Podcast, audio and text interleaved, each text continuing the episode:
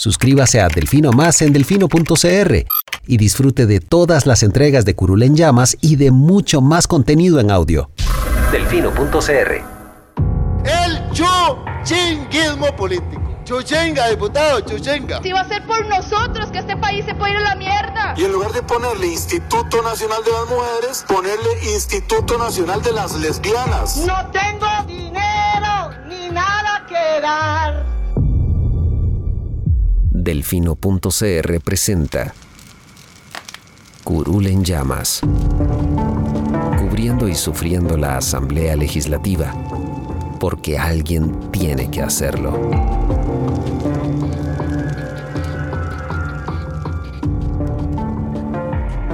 Hola queridos suscriptores de Delfino.cr, bienvenidos a un nuevo programa de Curul en Llamas, el podcast semanal donde les comentamos los temas más relevantes e irrelevantes de la Asamblea Legislativa.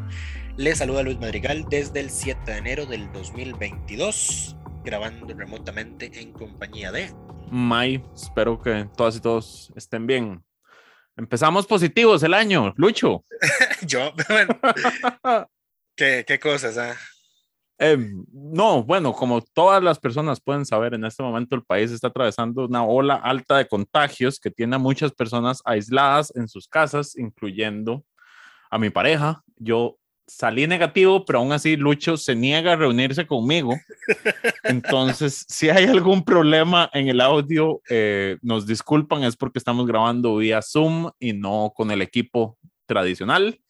Eh, pero bueno, empecemos. Empezó eh, rápido el año. No esperaba nada la Asamblea Legislativa Bueno, para eh, darnos y- controversias. Y en la Asamblea también empezó positivo, porque ya hay casos de COVID eh, en la Asamblea, de hecho. El diputado Enrique Sánchez, eh, que al parecer estaba fuera del país vacacionando, regresó sin estar obligado a hacerlo, se hizo una prueba de coronavirus eh, y salió positivo.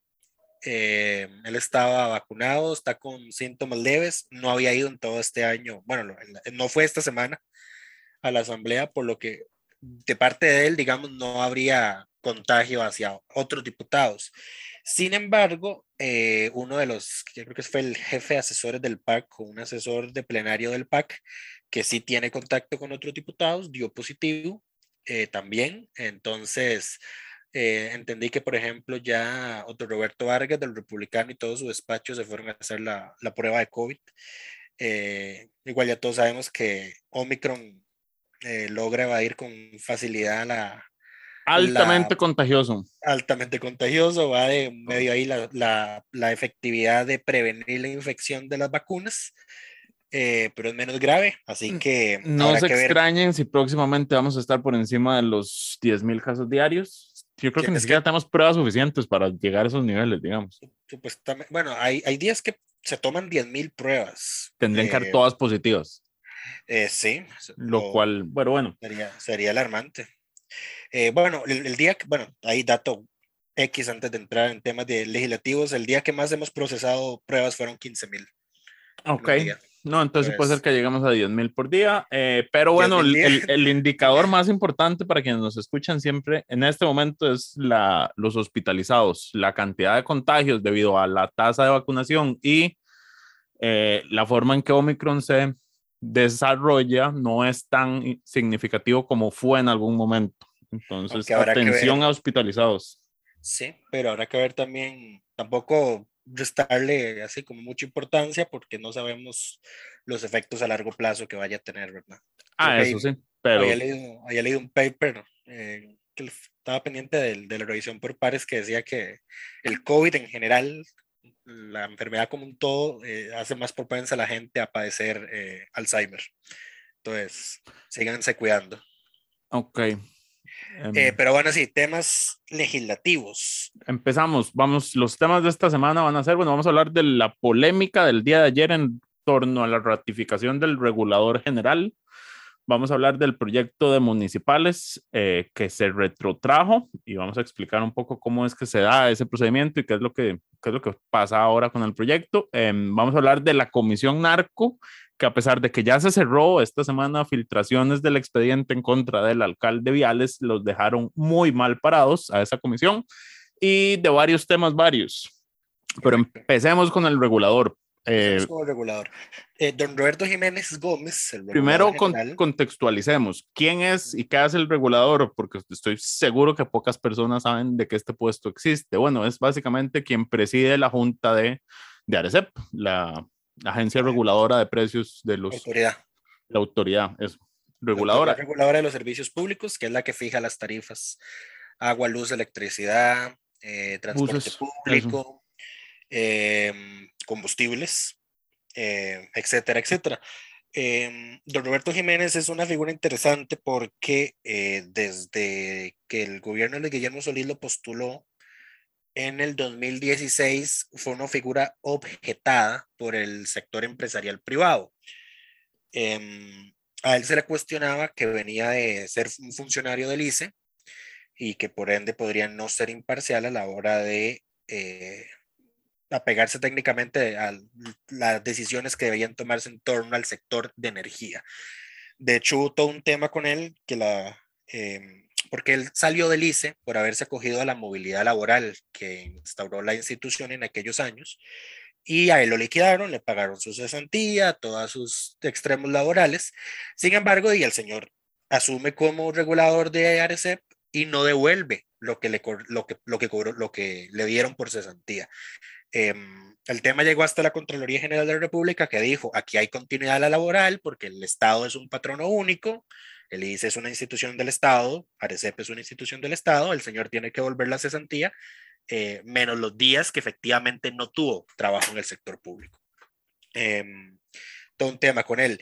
Eh, hubo, más polémica porque re- resulta y acontece que la ley de ARECEP dice que el nombramiento del regulador general y en general los directivos que integran la Junta de ARECEP eh, los hace el Consejo de Gobierno, pero la Asamblea Legislativa puede objetarlos en un plazo de 30 días naturales. Correcto. Ni siquiera es un mes calendario, es 30 días naturales. Entonces, por ejemplo, a este señor ahorita eh, mandaron el expediente el 14 de diciembre y Ujú. entonces di- diciembre por tener 31 días, el plazo vence el, el 13. Correcto. el No importan los semana. feriados, no importa si se cerró, si hay Exacto. vacaciones, son 30 días naturales. Correcto. Ahora, esto se ve como una movida del Ejecutivo por dos razones. Uno, el nombramiento de don Roberto no vence sino hasta mayo de este año 2022, pero el gobierno mandó su expediente para dejarlo por un nuevo periodo di- desde diciembre, Correcto. para que el plazo venciera a mediados de enero. Cuando iban a estar de vacaciones. cuando en teoría se está, los diputados efectivamente iban a estar en receso, pero bueno, todo se cayó. Que aquí hay un problema porque es como, es una movida del gobierno para que se ratificara sin oposición, aprovechándose del receso, pero el mismo gobierno salía en prensa diciendo que estaba en contra del receso de los diputados. Entonces, hay una, hay una cosa rara ahí, ¿verdad? No sabemos. Sí, ¿no? El, el gobierno está en contra, pero en caso de que se diera, tenía ahí esa por si acaso. Quería, quería aprovecharse, es como si se van de receso, me voy a aprovechar de eso. Exactamente. Y bueno, como no hubo receso, la oposición dijo, bueno, entremos a discutir este tema para rechazar esto. Sí, el tema fue la comisión de nombramiento, donde por mayoría se acordó ratificar a, a Roberto por un nuevo periodo. Como ustedes sabrán, inconstitucionalmente la comisión de nombramientos vota de forma secreta, por lo que en general no sabemos quiénes ¿Quién votó? votan en los procesos. Pero para esa ocasión sí sabemos, porque los podemos deducir. Ese día, después de la votación, donde se dice, sí, vamos a recomendar que se ratifique el nombramiento, eh, dos diputados protestan por el resultado de la votación. Pablo Heriberto Abarca del PUSC y Luis Fernando Chacón de Liberación Nacional. Em, Pablo Heriberto esgrimió meramente razones políticas de cómo esta es una jugada del gobierno, eh, lo están mandando demasiado tiempo antes, eh, inclusive ahorita la Junta Directiva de ARECEP carece de dos integrantes, eh, lo que dificulta el tema de la resolución de apelaciones. Ahora eh, carece porque la asamblea iba a rechazar rechazaron. ese nombra- esos dos nombramientos. Correcto. Y eh, mu- muy honestamente, don Pelo Heriberto dice, deberíamos esperar a que pase por lo menos la primera ronda electoral para, para decidir sobre lo del regulador. Claro, El tema porque es aquí- que por ley no pueden hacerlo. Em, aquí es como estos cargos son de seis años y una vez nombrados, digamos, no son cargos de confianza como ministros y demás, eh, sino que son cargos que una vez nombrados no se pueden remover sin causa justa. Correcto. Y las causas justas son como que, que, no llega a las sesiones o que incumpla con sus deberes y ese tipo de cosas. Eh, o, o, bueno, o que la persona renuncie. Entonces, claramente aquí la oposición está toda esperando, no, y mejor, mejor esperemos a las elecciones porque este nombramiento no lo debería hacer el PAC, que no va a ser gobierno los próximos cuatro años, es a lo que están apostando. Correcto. Eh, bueno, y esa era tesis minoritaria, ¿verdad? Pero el tema es que después de las vacaciones ya fue como ganando más fuerza. Al parecer ahora ha habido eh, lobistas del sector empresarial privado a favor de la reelección de don Roberto. Eh, el propio equipo de don Roberto ha estado intentando contactar diputados, la propia fracción del PAC, el propio ejecutivo. Es una figura eh, extraña porque incluso dentro de la junta directiva del año pasado tuvo varios problemas eh, porque sus compañeros lo denunciaron porque él, él, no les informaba sobre temas en beneficio de ciertos sectores, en específico de los autobuseros, si no me equivoco. Correcto, sí. Eh, de hecho, ahorita también trascendió, para desgracia de él, que está acusado penalmente por, creo que era tráfico de influencias y que Correcto. juicio. Correcto, y ya eh, la fiscalía pidió elevar a juicio. De hecho, de hecho, de hecho la, apertura, la apertura a juicio se ordenó en noviembre, creo que era noviembre del 2020, pero el tema trascendió justamente hasta ahora. Ahora, qué, qué interesante cómo se mueve la, la política. Eh, ¿Cómo coinciden las cosas a veces? Sí, sí. Yo francamente no creo que el, creo que el señor es probable que haga la diotón y decline el, el, nombramiento, porque es claro que la oposición eh, se, lo va, se lo va a denegar. Eh, Ahora, el, problema, porque a ver, Pablo Heriberto estuvo haciendo escándalo en redes sobre este tema, que el PAC no quería que se conociera el tema y no quería que se conociera el tema, pero di, había 12 ausentes de la oposición. Entonces, si, si no llegan, es muy difícil que sumen los 38 votos que necesitan para, Sí, lo que ocurrió ayer para conocer el tema. Eh, eh, Silvia Hernández, la presidenta en jefe de fracción, dijo, hoy voy a someter a, a empezar la discusión de este tema. Entonces eh, se presentó una moción de posposición que decía, bueno, hasta las 5 de la tarde vamos, después de control político, hasta las 5 de la tarde vamos a discutir el tema del regulador y a las 5 pasamos a ver eh, a abrir el periodo para presentar mociones del proyecto de reelección de alcaldes y al, creo que también está el proyecto de Marchamos o el de comercio al aire libre, ahorita no recuerdo específicamente cuál. Eh, la moción de posposición requiere 38 votos eh, y no había votos suficientes de la oposición para, para apoyar eso. Ahora, también fue muy interesante, bueno, porque el PAC los votó, votó naturalmente la moción en contra. Laura Guido, la jefa del PAC, había dicho un jefe de fracción, nosotros ocupamos que nos den tiempo por lo menos hasta el lunes porque tenemos que conversar algunas cosas con don Roberto. Aún así, el resto de la oposición dijo, lo vamos a empezar a ver hoy. Eh, diera a esperar que el PAC no iba a dar sus votos, como efectivamente ocurrió, y entonces aquí es donde uno esperaría ver a esos, ahora son 40 y 48 diputados de oposición, que antes eran 47, porque el PAC era de 10. Son 48. Sí, son ahí es donde uno esperaría ver a esos 48 diputados de oposición haciéndose sentir en plenario, pero no, hija, había en la primera votación había 14 ausentes. Y no solo diputados del PAC votaron en contra, también votó en contra Jorge Luis Fonseca, que fue uno de los diputados que votó a favor de la ratificación del nombramiento, la comisión de nombramientos, y Walter Muñoz, que dijo, yo no me voy a prestar este jueguito de ustedes, porque esto es un nombramiento político, ustedes, el PAC quiere a su candidato y ustedes quieren al suyo y por eso quieren verlo ya y denegarlo. Yo no me voy a prestar a eso, eh, entonces no voy a apoyar la moción de posposición. Eh, la primera votación se quedaron a cuatro votos de aprobarla. metieron moción, ajá, metieron moción, de revisión para repetir la votación, eh, que quedó 31-11. Aquí esto fue relevante, porque uno esperaría que los que hubiesen votado a favor en la primera moción volvieran a votar a favor para repetirla. Pero se salió gente ahí. Exacto, sí, se, se, se, salió uno. Mm. Habían respecto a la previa. No, lo que pasó fue que hubo gente que cambió el voto. Sí, porque había 14 y luego 15 ausentes, solo digamos que salió netamente uno. Pero esa votación quedó 31-11, porque eh, pasaron a votar en contra José María Guevara Navarrete, del PUSC, yo, y Jorleni León, de Liberación. Eh, entonces, di, la moción de revisión no necesita 38 votos, ocupa mitad más uno de los presentes y se aprobó. Pero eh, ya empezaban los discursos de, bueno, ve al PAC, eh, eh, no siendo transparente, esto es una jugada para ratificar al regulador, yada, yada, eh, se repite la votación, ya de la moción que necesita 38 votos y queda 33, 9, 15. Eh, o sea, hubo más ausencias todavía.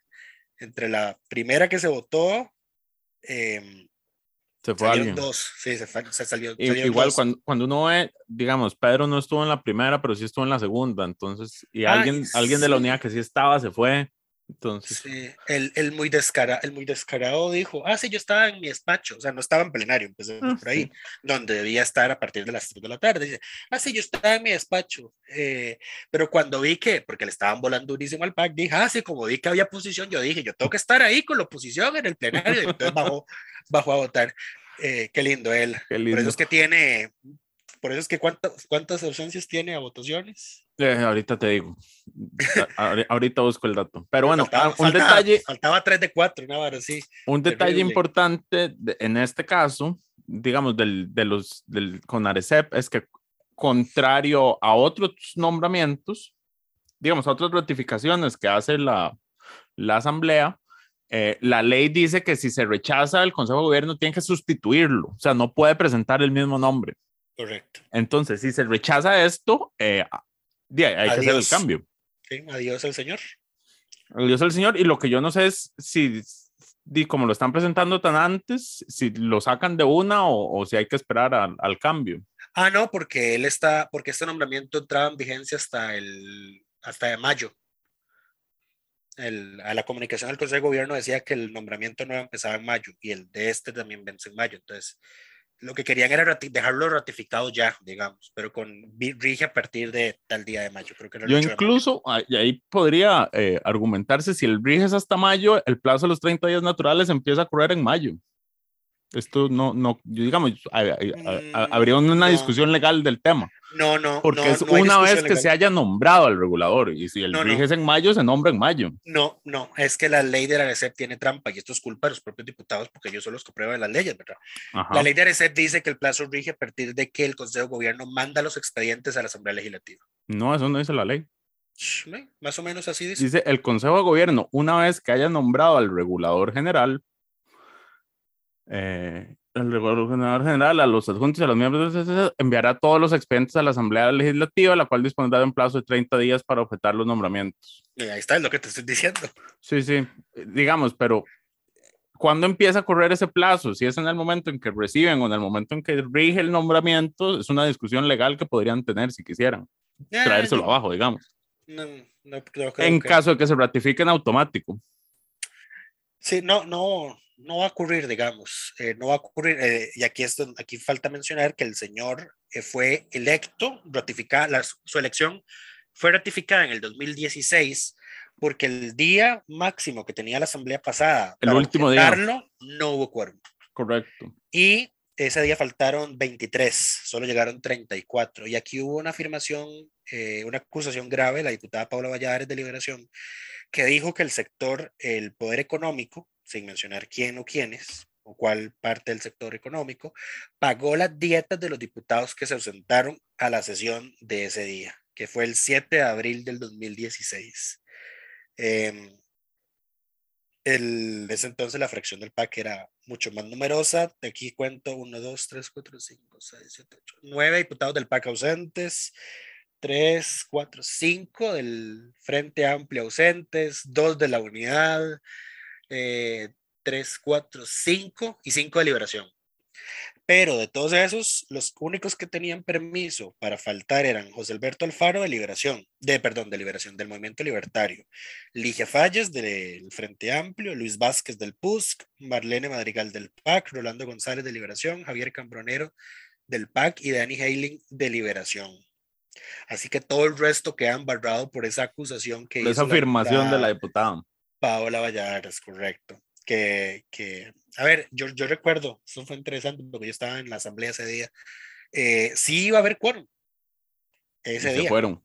Eh, Lo que pasó es que cuando vieron que ya había 38 adentro, empezaron a salirse antes de que se iniciara la sesión y ya las 3 eh, cerraron puertas y, y pasaron lista y el señor quedó ratificado El sector, el sector empresarial privado naturalmente se enojó, como esta es una jugada asquerosa que hicieron para dejarlo ratificado, eh, por lo que está ahí el temor latente de que lo que ocurrió en el 2016 vuelva a pasar hoy. Ahora, eh, el jueves también, se, después de, de, que no pasó la moción de posposición, empezó el pleito de, como dicen, quién ver quién la tiene más grande. Eh, porque el PAC dijo, es que nosotros no estamos opuestos a que el tema se vea, lo que dijimos es que por favor lo veamos a partir del lunes porque tenemos conversaciones que hacer con el regulador.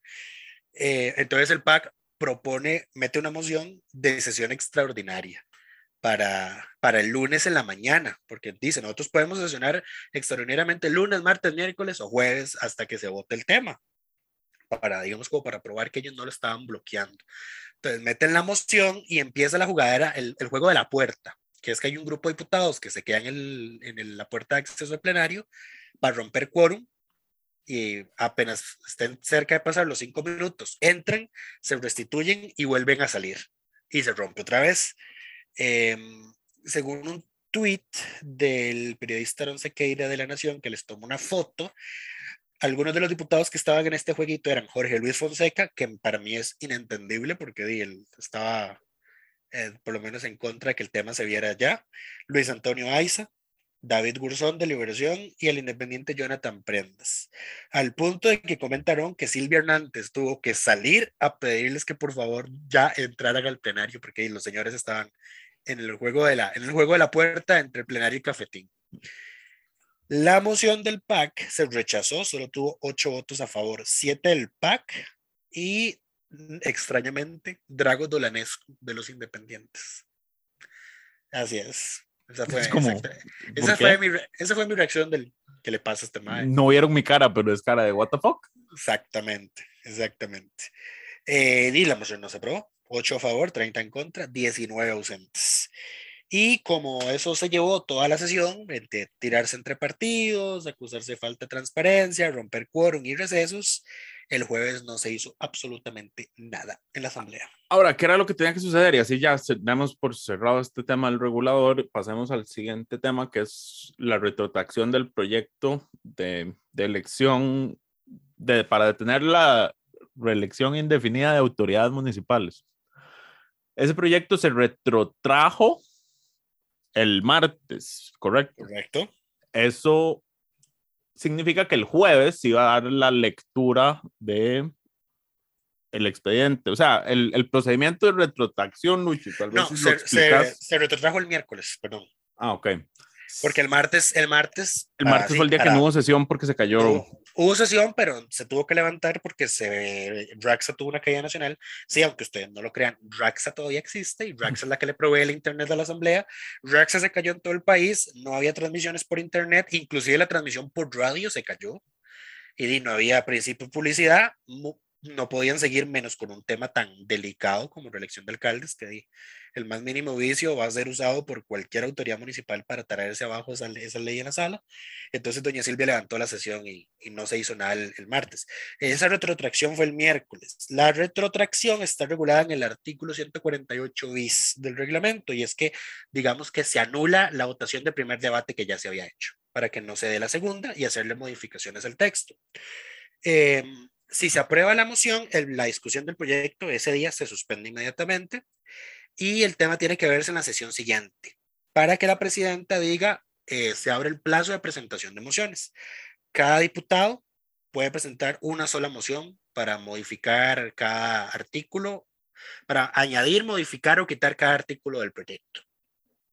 Eh, y, bueno, eh, eso, eso iba a pasar día, el jueves. Eso iba a pasar el jueves, que se iba a abrir ese plazo de presentación y así las mociones se veían el lunes. Pero Ahora como no. no. pasó nada, no, ni siquiera se aprobó la, la moción de posposición y todo lo que ya comentamos, pues entonces no se abrió el proceso de presentación de mociones. Entonces Correcto. ahora ese día va a ser tentativamente, porque no sabemos qué va a pasar, el lunes. Y entonces las mociones podrían estarse viendo el martes. Eh, dato interesante que me di cuenta ahora releyendo el reglamento por enésima vez fue que resulta acontece que si aún si se presentan las mociones y se votan y el proyecto no se modifica, eh, no hay que volver a votar el proyecto en primer debate, se vota inmediatamente el segundo. porque ahí no se cambió la redacción del texto. Si se modificara el texto porque se aprobara alguna moción, el proyecto no puede votarse ese mismo día, tiene que esperarse al día siguiente para que el texto se publique en el portal web y pasen 24 horas de publicidad y toda la carajada. Correcto. ¿Y em, por qué se retrotrajo? Ahora, más allá del, de cómo es el procedimiento, se devolvió para hacerle correcciones necesarias al proyecto, aclaraciones en temas de redacción y que se incluyan otras autoridades municipales, otros cargos municipales, digamos. Eh, ¿Vos tenés o sabes la moción de consenso que se quiere meter? Eh, no. ¿Qué es lo que dicen? no me la han hecho llegar, pero esperaría que una de las cosas que vayan a modificar, eh, además de la reacción, que podría ser mucho mejor de la que tenemos ahora, es que también eh, abarque a otras autoridades municipales como regidores y síndicos, y inclusive concejales de distrito, porque el proyecto como está hoy es solo para alcaldes e intendentes. Correcto. Entonces, esos serían los únicos que, digamos, van a quedar excluidos del todo de la próxima elección municipal, pero los regidores, los síndicos, los regidores y síndicos, propietarios y suplentes y los concejales de distrito sí pueden eh, seguir eh, aspirando a la, a la, reelección con la redacción actual del proyecto. Eh, entonces, uno esperaría que eso lo vayan a, a, a modificar con la, con la moción de consenso. Eh, y eso es lo que pasó con el proyecto de elección de alcaldes. A seguir esperando. estamos esperando. No hay que asustarse con el procedimiento, es completamente normal. Vi que un medio ahí postuló de que diputados habían atrasado o, que se habían arrepentido una hora así. O sea, no, es que es la forma procedimental única que existe para corregir, el proyecto sin necesidad de tener que reformarlo con un proyecto nuevo cuando se convierta en ley. Porque ahí si aprobas una ley mala, y el presidente es probable que la vete, como ya ha ocurrido en otras ocasiones. Em, y lo óptimo es que los proyectos salgan bien hechos de, de, de la asamblea, pero ahí todos sabemos que no es así. Eh, ah, y hay algo que, quería comentar al respecto, esto es todo un tema. Eh, eh, esta gente tiene tan mala técnica, oiga, que en los proyectos más sencillos, los proyectos chayote de le autorizo a la municipalidad tal a donarle un terreno a la asociación tal, oiga, ni esos proyectos pueden hacer bien. Siempre pueden mal. Oiga, o sea, es que el, el, el miércoles que vieron chayotes, que fueron eh, además de la retrotracción, fueron proyectos chayotes. Uno de los proyectos que se votó en primer debate es un proyecto para reformar, para corregir un error que cometieron en la ley que autoriza a la, a Municipalidad de San Pablo a que segregue lotes de un terreno a su propiedad y los done a beneficiarios de un proyecto de vivienda. Lo que la cosa más sencilla del mundo. Esos proyectos tienen mucha información que nadie revisa, o sea, porque usualmente incluyen las coordenadas, las dimensiones de los terrenos y de los lotes. a ver, deberían revisarlo la comisión que lo estudie. Es que y cualquier, cualquier error en, en, en, las coordenadas dice pasean en, en ese terreno. Eh, y entonces eso yo lo he visto que se, se, tienden a equivocar en esas cosas, o incluso cuando donan terrenos, digamos, a, a beneficiarios, digamos, a, personas. Ponen, sí, ponen algún número de cédula mal. Ponen un número de cédula mal y entonces no, el, el Estado no puede ejecutar la donación por más que la intención estuviera clara. Ahora, y aquí es donde yo le doy la razón. Aquí estoy coincidiendo con Walter Muñoz Césped del PIN, aunque ustedes no lo crean y este, yo mismo no me lo crea. Este tipo de proyectos no deberían pasar por la Asamblea. Y hay una reforma constitucional para quitarle esa potestad a la Asamblea, para que sea potestad de cada institución pública si quiere donar, si quiere segregar, lo que quiera hacer con sus terrenos, que, ya, que, dejarle esa regulación a la Contraloría, que sea la Contraloría la que lo autorice quitarle esa vara a la asamblea, pero ¿saben por qué no se lo quitan ellos mismos? Porque saben que lucran políticamente con Porque les gusta, exacto. Son temas lucran. de campaña es un tema de lucro. comunidades. Exacto, exacto. Y no sería allí porque no, no pueden dar bonos de vivienda. No. Por más que algún candidato a diputado siempre salga diciendo, te voy a dar un bono de vivienda, no pueden hacerlo porque por ellos más que lo prometan. Exacto. Eh, pero y lo que sí tienen es, es en sus manos la herramienta legal de autorizar o no que el terreno X se destine a un proyecto de vivienda. Eso sí lo pueden hacer. Entonces, con eso pasan lucrando políticamente.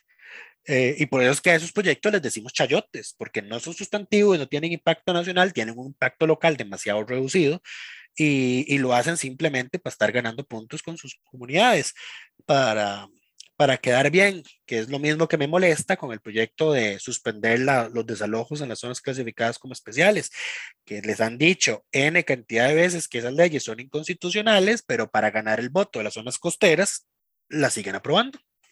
Y, la, y es, son unos miserables, y así lo pongo, son unos miserables, porque le ponen el rige, la, el, el, el, la duración de la ley, se lo ponen durante cuatro años para que la próxima Asamblea Legislativa vaya a hacer lo mismo.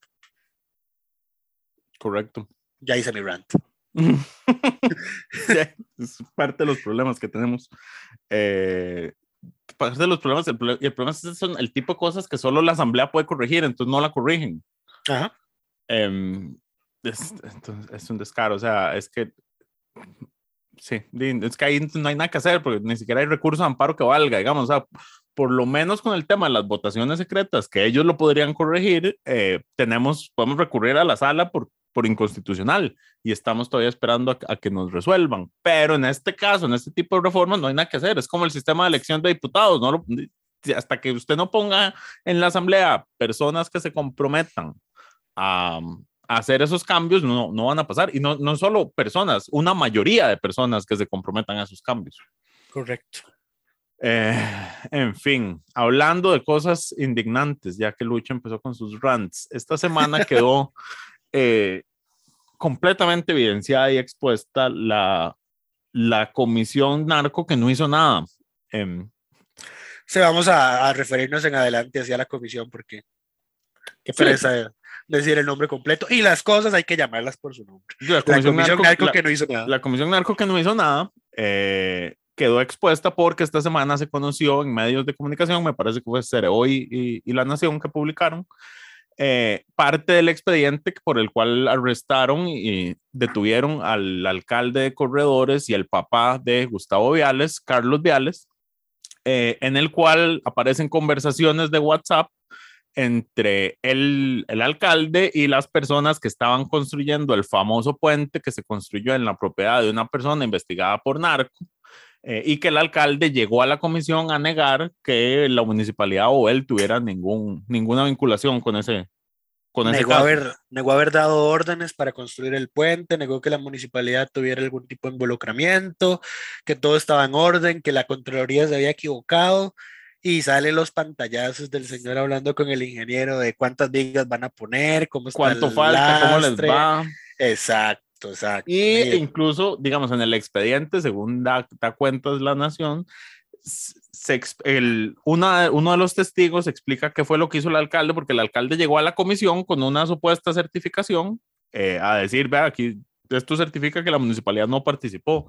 Y es que entonces lo que, lo que hizo básicamente, en términos sencillos, fue, es como que yo haga algo y Lucho no sepa y yo, Lucho, yo le diga, Lucho, certificame que vos no sabes nada de esto. Y Lucho dice, yo no sé nada de eso y se lo certifica. Eso fue. Qué asco. Eso fue lo que hizo, fue a preguntarle a una oficina que no sabía nada del tema, a que le certificara que la oficina no sabía nada del tema. Eh. Creo, que, creo que alguien vio mucho eh, la ley de los audaces. Creo que más o menos la, el, lo que se conoce en Estados Unidos como la AFIDAT, la, la declaración AFIDAT, que es una declaración jurada de que vos sabes o no sabes sobre un tema. Exacto. Qué espanto. Si Básicamente eso fue lo que, lo que hizo. Y claro, entonces a la comisión le ha llovido porque eh, días, este señor cuando llegó le pusieron una alfombra roja. Eh, sí. Y a ver, ¿por qué? Porque es que y, y, la comisión, y digamos, soy la que fue la presidenta, doña Soy la Bolio, que fue la presidenta de la comisión, se defiende diciendo es que estas cosas nosotros no las sabíamos en ese momento. Pero es que cuando uno ve comisiones de investigación, ahí a, a nadie le importa si saben o no eh, a todo el mundo lo, lo, trapean y lo pasan por el piso eh, y ya con solo que sea llamado ahí a testificar es básicamente todo lo dan por culpable. Pero a estos señores les pusieron alfombra y los trataron bien y hasta eh, dijeron que, que eran funcionarios públicos ejemplares, me parece que dijo don. Sí, don vea, vamos, vamos a, vamos a citar textualmente de, de esta nota que publicó hoy en la mañana La Nación que se llama Diputados llenaron de elogios al alcalde detenido por puente vinculado a presunto narco. Dice don Coco Fonseca, don Jorge Luis, me alegra mucho tener un alcalde de ese valor, dignidad y respeto por sus conciudadanos. A partir de este momento no queda duda a los costarricenses de que todas sus actuaciones han sido conforme a la ley. Usted ha sido víctima de otras personas. Eh, y claro, queda como un payaso en este momento. Qué Em, espanto. Em, Entonces, em, a ver, yo no, yo no digo que... eh, respaldado por Karine Niño y también doña, doña Zoilo. y doña Zoila. Ahora, yo no digo que necesariamente em, la forma en que ellos tratan a todas las personas que llegan sea la forma adecuada, eh, porque ciertamente ahí la- No lo es. lo- no lo es.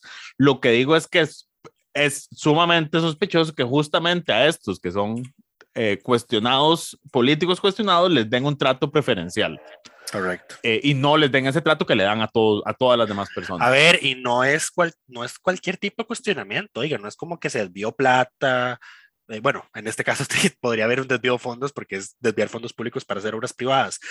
Eh, pero a ver, no es que se perdió una caja de papel de impresora, hágame el favor, es un Sí, caso sí, no, de no son errores administrativos. Es un caso de nexo de política y narco, por Correcto. Dios. O sea, Eh, yo creo que, ¿cuál, cuál fue la, cuándo, ¿de cuándo fue la comisión narco que inves- investigó todo el tema de Jesús Ramírez y toda la cosa? ¿Cuándo fue? En qué el años? 87, me parece. O sea, manda huevo que en esa ocasión se hiciera un mejor trabajo que ahora. Correcto. Por Dios. Terrible. Que Aquí hay que traer a los diputados del 80 para que investiguen eso. Bueno, y Corrales, que estuvo ahí, quería volver hace poco a la asamblea, ¿no? No, no, ya dejémoslo ahí, descartémosle la idea mejor, muchas gracias. Eh, en fin. Eh, eh, en, en fin, bueno, conforme, conforme más sale del, del entre más se sabe del caso, peor queda la comisión. Peor quedan. Y, y aún así no les, les vale, porque ya dijeron que no tienen ningún interés En volver a investigar. reabrir nada. la investigación. Ahora, estoy, yo, seguro, yo- estoy seguro en todo caso de que si la reabrieran, no van a hacer nada. no van a hacer nada otra vez. Porque Correcto. es que no les interesa. Es que no es un tema de que no puedan, es que simplemente es un tema de que no les interesa investigar el tema. Eso es todo. no, no pueden sacarle el rédito político que quisieran porque sí, el- los partidos embarrados son mayoría. Exacto. Ese es el tema. Eh, pero bueno, em, eso fue lo que pasó. Quite- De Gustavo Viales no sabemos, eh, no ha dado declaración. Se supo que el- la fiscalía está investigando su campaña del 2018 para ser diputado. Y el Tribunal Supremo de Elecciones también le abrió investigación a él y al papá sobre el financiamiento de sus campañas. Eso. Ahora, Exacto. antes de terminar con este tema, Mike quería rescatar algo que ocurrió después de que trascendieron esas filtraciones del expediente y fue algo que pidió don Luis Ramón Carranza. Y yo, yo quería destacar algo. Sí, Esto es Lucho dándome una, una línea de algo que dije y ya olvidé por completo. No, es que también, a ver, todo el mundo hace su show, ¿ah? Aquí no, hay que, no hay donde presionarse porque Luis Ramón Carranza, a quien le reconocimos su trabajo en este tema cuando se creó la comisión, que al final fue, terminó siendo un show, eh, no, en- no por culpa de él, pero de porque por todo el contexto, eh, se le ocurrió la genial idea de pedirle a la presidenta de la asamblea que fuera ella. eh, a doña Silvia que presentara ella las la ¿cómo se llama? la evidencia necesaria para que la fiscalía investigue al, a- al señor Viales padre eh, por falso testimonio a la comisión lo cual no tiene absolutamente ningún sentido y doña Silvia se lo dijo muy bien, es como cualquier diputado puede hacer eso y doña Silvia no estuvo en esa comisión, no habló de esos informes. Eh, entonces no, no tiene ninguna razón por, cual, por la cual ella presentar eh, esa denuncia ante el Ministerio Público, siendo que cualquiera lo puede hacer. O sea, y él quiso como dar a entender que solo ella lo podía hacer y, y, y- y no es así. Entonces también aquí es que payasos sobran en, en Cuestamoras. ¡Wow! Ese será el título del podcast. Payasos sobran en Cuestamoras, así se va a llamar. Muchas gracias, se me acaba de ocurrir. Buenísimo. ya, matamos dos pájaros de un tiro, porque siempre tardamos un montón definiendo el nombre del programa. Em, sí, eh, eh, lo que apunta May, es completamente cierto. Doña Silvia, más que haber votado, es más, ahorita ni siquiera estoy seguro de que ella participara en la votación de los informes, pero si votó fue lo único que tuvo que ver con el tema. Entonces no es como que ella directamente hubiese sido engañada por Carlos Viales. O sea, ese reto, porque fue un reto lo que hizo, tenía que estar dirigido por lo menos a, no sé, a Doña Zoila o a los Presidió otros la diputados comisión. de la comisión, exacto. O a toda la... Exacto. O, o, vea, aún más, o más aún, a Jorge Luis Fonseca, que fue el que se decantó en elogios desde Carlos Viales y dijo, ah, sí, usted, so- usted fue engañado, usted es una víctima, usted es un funcionario ejemplar. Por lo menos a él, A él. eh, o a Doña Silvia. Doña Silvia sí estuvo presente en la votación, sí votó a favor, pero eso se aprobó de forma unánime. Ajá. Eh, y recordemos que ese informe ni siquiera menciona, además, a, a, don, a, don, a don Carlos, porque lo dejaron por fuera. Lo único Ah, que menciona es que llegó a, tes- Ah. a testiguar. Hicieron copy-paste de la declaración que dio el día que, que llegó a, a declarar a la Y comisión. eso es todo lo que dice, y en sus conclusiones no se le menciona ni se le señala de ninguna forma. No, no, esa, esa comisión fue, fue un desastre. Em, Eh, claramente no se va a llevar el premio a la investigación del año del OIJ, esa comisión. Pero ni a los talones le llegan, qué pecado. Eh, pues, pues sí, eh, di, eh, ¿qué decirte? Ha hecho más la comisión cochinilla que esta. ¿Eh? Yo no, no lo hubiera esperado, pero ciertamente la- ha, ha sacado más, digamos, y ha, ha puesto en evidencia más cosas que, que lo que logró salir de esta comisión. Pero bueno, Lograron, lograron involucrar al PAC en un tema en el que el PAC no estaba involucrado, la comisión cochinilla, ese fue el tema.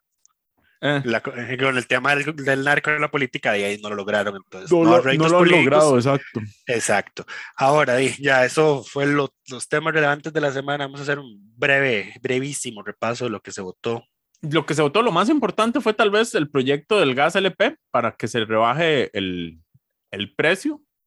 El precio del impuesto pasa de 52 a 24 colones por los próximos seis años. Ajá. El cilindro de gas de, coci- de cocina va a bajar unos 300 colones una vez que el ARECEP ejecute la rebaja y se publique en la Gaceta.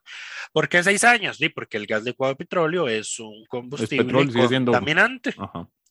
eh, y, y bajar el impuesto eh, permanentemente no va acorde a las políticas de descarbonización y lucha contra el cambio climático que tenemos como país. Pero en Entonces, este contexto, de hecho- sí ayuda a la economía, digamos, porque Ah, sí, la- sí, sí. y a personas de pues, la, la gente que cocina con gas suele ser de menores recursos. Sí, el 44% de los hogares de bajos ingresos utiliza gas como fuente de energía para cocinar. Eh, y según el INEC, al 2019, la cantidad de hogares en condición de pobreza era de 335 mil. No, y no solo eso, las sodas y los restaurantes suelen cocinar con gas. Sí, hoteles, restaurantes, comercios y Exacto, hasta los todos hospitales. esos se van a ver beneficiados de la reducción en el impuesto. Correcto. Pero Eh, sigue siendo, digamos, a ver, el gas se considera un combustible de, de transición. Lo que pasa es que si ya vos estás con energías limpias, como la red eléctrica de este país, el gas no es, es un retroceso. Pero por, por el bien de la economía, digamos, fue que se acordó eh, aprobar Sí, esta ley. eh, entiendo, entiendo que la propuesta, este proyecto es de don Erwin Macís, eh, pero la propuesta de hacerlo por un periodo breve fue de Liberación Nacional, de la Comisión de Ambiente. Creo que fue específicamente doña Paola Valladares. Entonces ahí se compensa eh, reactivación económica y, y, pues lucha contra el cambio climático. El otro proyecto que se aprobó en segundo debate el lunes fue la reducción en las tasas de interés por deudas con el FODESAF. Resulta y acontece que la ley del FODESAF dice que si usted se atrasa en el pago de sus obligaciones con esa institución, usted tiene que pagar un 18% de interés como tasa fija. Yes. Exactamente, Jesús. Eh, Ese es un incentivo para que la gente no se atrase, el cual no funciona. El cual no funciona, porque lo que hace es volver las cuentas impagables y por ende incrobables y Ajá. se pierde la plata. Entonces, la Asamblea aprobó una reforma, esta no es transitoria, es permanente, para que se cambie la metodología. Ahora no es una tasa fija, una tasa fija, sino que es la tasa básica pasiva del Banco Central más 5 puntos porcentuales, lo que hoy equivale a 7,9%, que es 2,9 de la TVP más 5 puntos. Entonces, ahí hay casi una reducción del, 10, por, 10 De- puntos de- porcentuales. Sí, más de, De la- interés. De más de, de más de la mitad. Correcto. Cortando la tasa. Eh, pues sí. Y el otro fue un proyecto de, para que las mujeres en condición de pobreza y sus familias puedan acceder a créditos del FIDEIMAS y ser sujetas de recibir transferencias de recursos en capital semilla no reembolsable para apoyar proyectos productivos en proceso de iniciación o en marcha y las cuales visualizan una oportunidad de mejorar su competitividad, rentabilidad, ampliación o ingreso a nuevos mercados. Estos fueron los proyectos aprobados en segundo debate esta semana. Eh, No empezaron hay- bonito y se fue todo progresivamente el carajo con la caída del internet del martes, eh, con el discurso antivacunas y desastroso de Melvin Núñez, a quien no le vamos a dar tribuna en este programa para repetir lo que dijo porque no vale la pena. Eh, sí, fue el martes, ¿verdad? Fue el miércoles. miércoles. Sí, fue el miércoles. Porque el- y el jueves se fue todo al carajo con ver quién la tiene más grande, con quién bloquea más temas de agenda.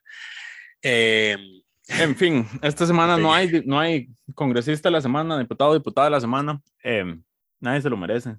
no, Hacernos trabajar esta semana para esto eh, fue, Ah, fue innecesario.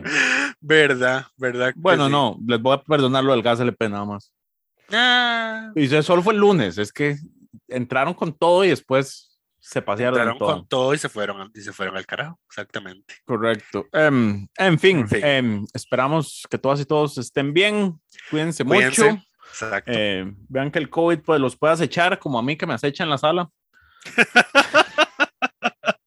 Un saludo al amor de mi vida. que se recupere. Que se recupere no. pronto. En fin, eh, esperamos que todas y todos estén bien y nos escuchamos la próxima semana.